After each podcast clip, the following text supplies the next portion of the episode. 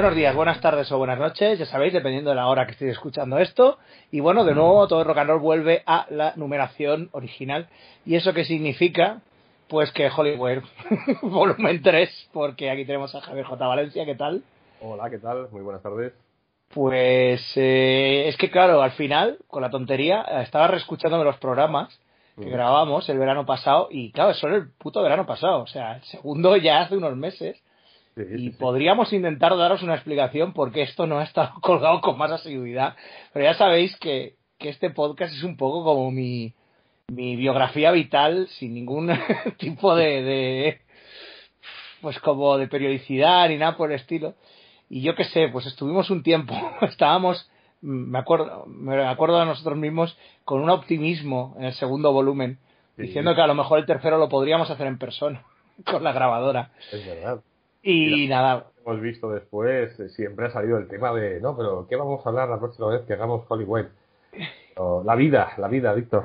sí, sí, la vida nos ha cogido y nos ha dado una, un buen par de hostias y hemos intentado, pues claro, todo este espacio de tiempo en el que no hemos estado haciendo, bueno, hemos estado pensando en cómo hacer el programa, en hacer otro volumen de, de Hollywood, que ya sabéis es un poco una recopilación de artefactos culturales que tengan que ver un poco con el ecosistema de Los Ángeles y Hollywood, con temática así satírica, fantástica, un poco lo, lo abrimos bastante de, de temática para que pueda entrar muchas cosas, eh, pues claro, nos dio la casualidad de que, de que después del verano nos abrieron un poco más los bares y Sí, entonces Javi y yo volvimos a nuestro ecosistema un- natural. también es el libro en el que hemos trabajado para eh, Dilatando Mentes estos últimos tiempos. Que Sí, claro, claro. Es verdad, sí. Obviamente. El, el- ha sido el bar y el libro también en este caso. Pero un poco más. que así un poquito más el bar, ¿no? Suele pasar siempre esas cosas. Y bueno, nada, tendréis ya, bueno, luego ya os, os venderemos un poquito la moto sobre, sobre el libro, que bueno, aún no sabemos la, la fecha de publicación, pero está ya, ya cercana. Y bueno, pues eh, durante todo este tiempo nos ha dado eh, tiempo, obviamente, ¿no? A pues a cometer, a agarrar cuatro, cuatro artefactos más eh, de ficción que tengan que ver con, pues con, eh, con Los Ángeles, con Hollywood y con las colinas, con el Sunset Strip y todo esto. Y pues nada, nos hemos puesto, los vamos a analizar aquí pues para, para vuestro entretenimiento y nos vamos a salir como siempre de los raíles haciendo referencias a otras cosas y hablando de otras cosas de las que no hemos hablado aún. O sea, pero aquí en un alarde de, de foreshadowing, ¿no? De ver el futuro. Ya en el segundo volumen lo comentabas, eh, que, iba a entrar aquí pues Sed de Sangre, que es el primero de, lo que- de las cosas que vamos a hablar, de las primeras cosas que vamos a hablar, y que bueno, pues Sed de Sangre, la, la, la novela de Robert McCammon de 1981, eh, el título original es Day Thirst, o sea, ellos tienen, sería como ellos tienen sed, ¿no? O ansían, ¿no? Ellos algo así. Es una cosa similar. Y, y bueno, pues Sed de Sangre es, pues eso, una, novela de- del escritor Robert R. McCammon, nativo de, de Birmingham, Alabama, un escritor de terror, eh, bueno, que ahora ya, durante, ya ha dejado, se supone, el terror y tal, ahora está haciendo otras cosas. Bueno, va yendo y volviendo.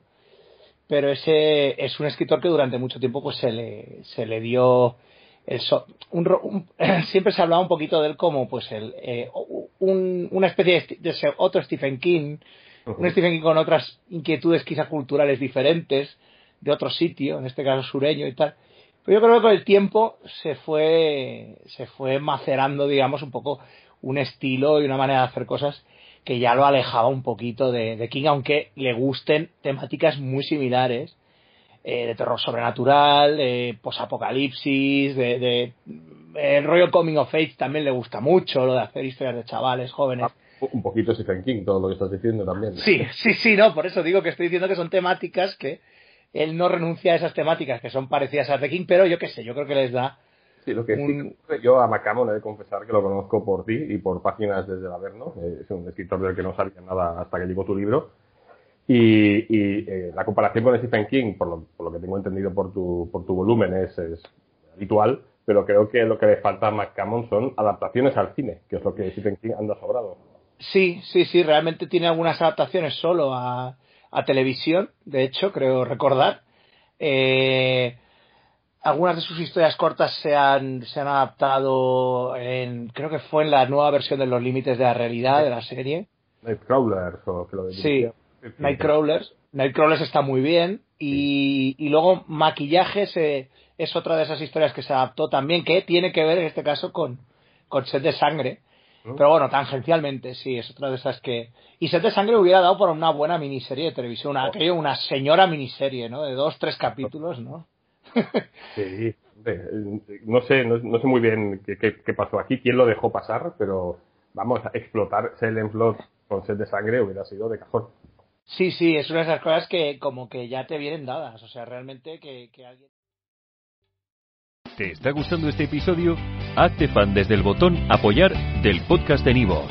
Elige tu aportación y podrás escuchar este y el resto de sus episodios extra. Además, ayudarás a su productor a seguir creando contenido con la misma pasión y dedicación.